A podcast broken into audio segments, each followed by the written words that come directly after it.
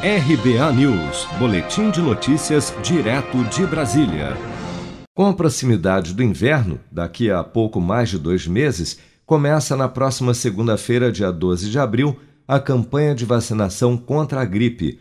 Esse é mais um complicador, segundo especialistas, a ser enfrentado dentro do Programa Nacional de Imunização contra a Covid-19, já que a não vacinação contra a gripe pode gerar situações de co-infecções, ou seja, a contaminação por mais de um vírus, no atual cenário pelo novo coronavírus e pelo vírus da gripe ao mesmo tempo.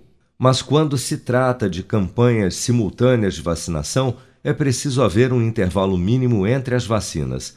Nesse caso, a orientação do Ministério da Saúde é de que a vacina da gripe deverá ser aplicada com um intervalo mínimo de 14 dias após a aplicação da segunda dose da vacina contra a Covid-19. Mas a pneumologista e pesquisadora da Fiocruz, Margarete Dalcomo, recomenda, no entanto, que este intervalo deva ser não de duas, mas de quatro semanas, ou seja, de no mínimo 28 dias. O que nós recomendamos é que haja um intervalo entre uma vacinação e outra de pelo menos quatro semanas. Então, as pessoas têm que se programar é, a vacina da gripe costuma ter uma duração de quatro a seis semanas, programada pelo Ministério da Saúde, e esse é o momento, no outono, em que existe a chamada sazonalidade das viroses respiratórias.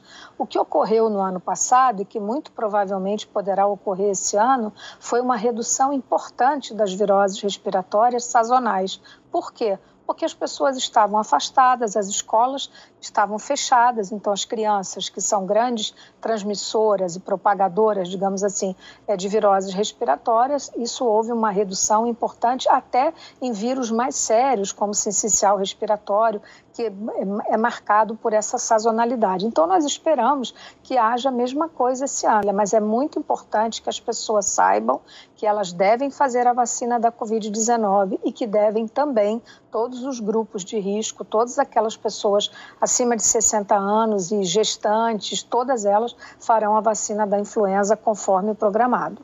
Outro problema diz respeito à capacidade brasileira de produção de imunizantes. Para atender ao calendário de entrega de vacinas contra a gripe para o Ministério da Saúde, o Instituto Butantan irá utilizar apenas uma de suas linhas de produção em abril para fabricar a Coronavac. Isso fará com que a sua produção atual de mais de 22 milhões de doses de vacinas contra a Covid-19 em março seja reduzida para cerca de 10 milhões de doses em abril.